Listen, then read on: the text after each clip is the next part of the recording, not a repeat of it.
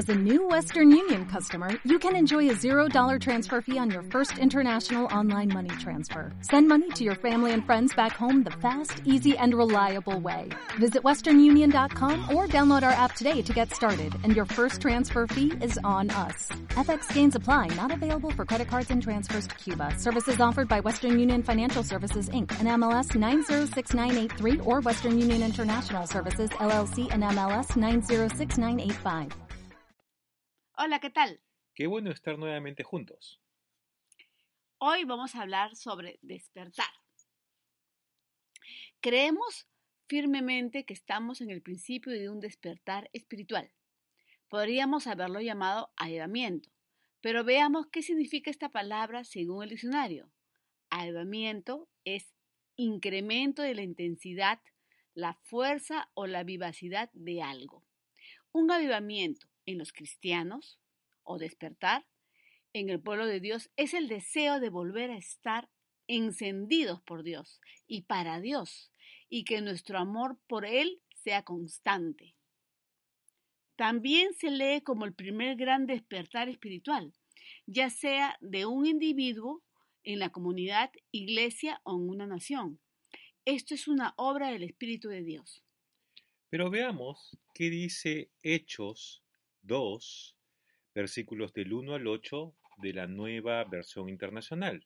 Dice, Cuando llegó el día de Pentecostés, estaban todos juntos en el mismo lugar. De repente, vino del cielo un ruido como el de una violenta ráfaga de viento y llenó toda la casa donde estaban reunidos. Se les aparecieron entonces unas lenguas como de fuego que se repartieron y se posaron sobre cada uno de ellos. Todos fueron llenos del Espíritu Santo y comenzaron a hablar en diferentes lenguas según el Espíritu les concedía expresarse. Estaban de visita en Jerusalén judíos piadosos, procedentes de todas las naciones de la tierra.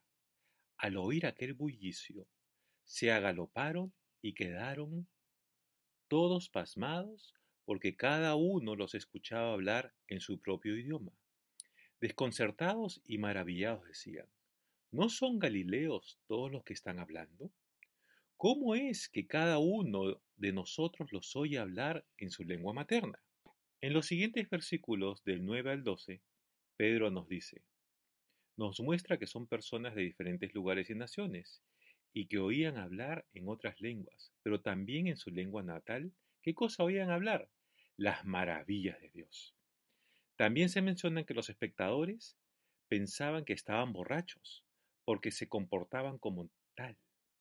Y lo que sucedía era que se había derramado el Espíritu Santo sobre ellos.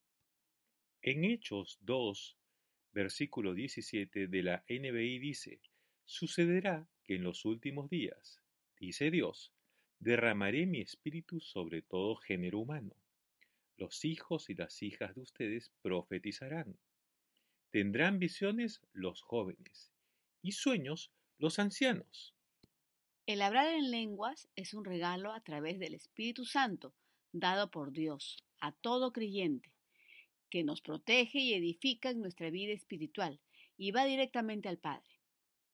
El Pentecostés es el primer gran despertar en el libro de los Hechos nos cuenta que los apóstoles se mantuvieron con esta fe hasta el final de sus días. Nosotros, como los apóstoles, debemos enfocarnos en desarrollar nuestro llamado, no dejando de lado la gran comisión que es enseñar la palabra y salvación, pero ahora con el poder que Cristo nos ha delegado a través del Espíritu Santo.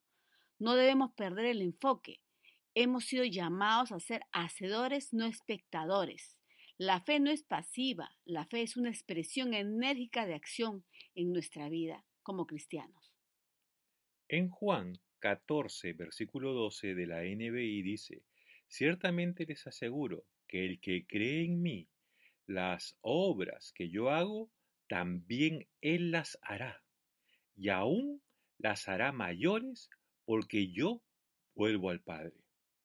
Aquí el mismo Señor Jesús nos está delegando su poder y autoridad. En Hechos 3, versículos del 1 al 8 de la NBI dice, Un día subían Pedro y Juan al templo a las 3 de la tarde, que es la hora de la oración.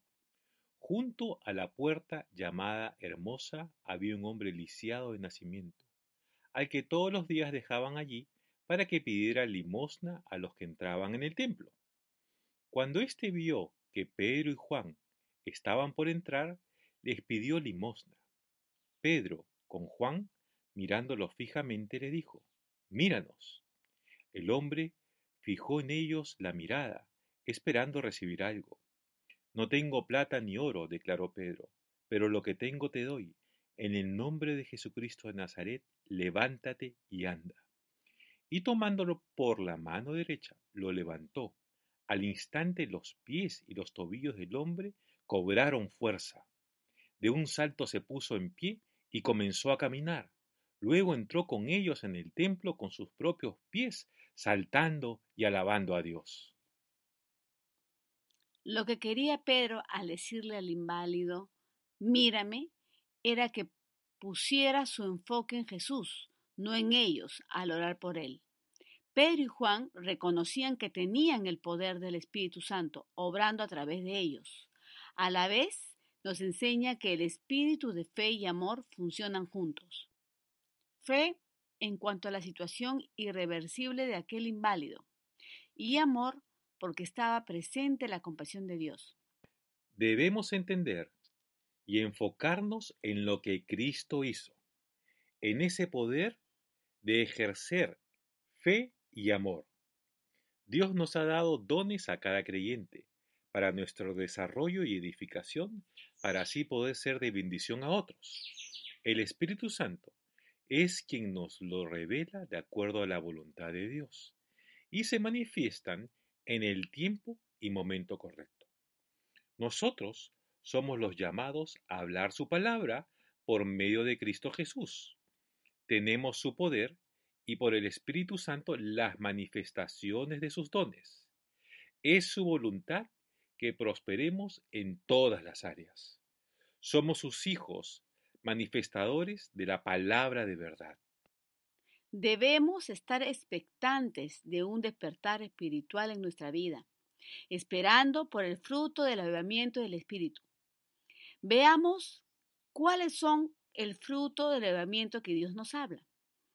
En Gálatas 5, 22, 23 de la versión NBI dice, en cambio, el fruto del Espíritu es amor, alegría, paz, paciencia, amabilidad, bondad, fidelidad, humildad y dominio propio. No hay ley que condene estas cosas. El Espíritu Santo en este proceso nos cambia y mientras hace eso en ti, el diablo no puede interferir en este avivamiento, en esta relación que tenemos con Dios cuando oramos en lenguas, cuando estamos en comunión con Él.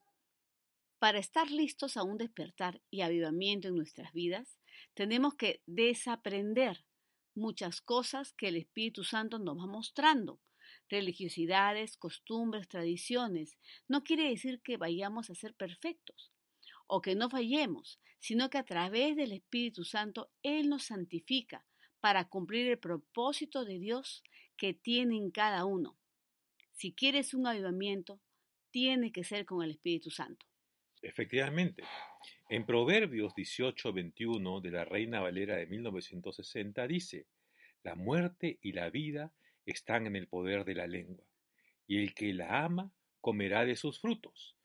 Recuerda que nuestras declaraciones tienen que ser positivas, sanas, de vida hacia nosotros mismos para poder dar a los demás.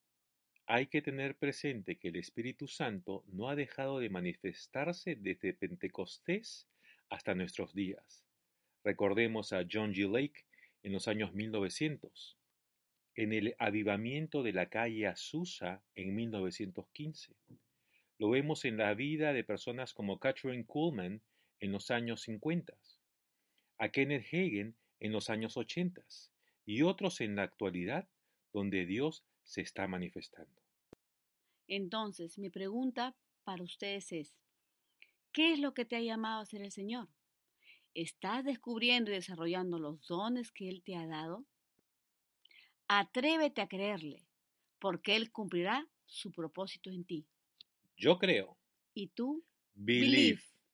En Sherwin Williams somos tu compa, tu pana, tu socio, pero sobre todo somos tu aliado, con más de 6.000 representantes para atenderte en tu idioma y beneficios para contratistas que encontrarás en aliadopro.com. En Sherwin Williams somos el aliado del PRO.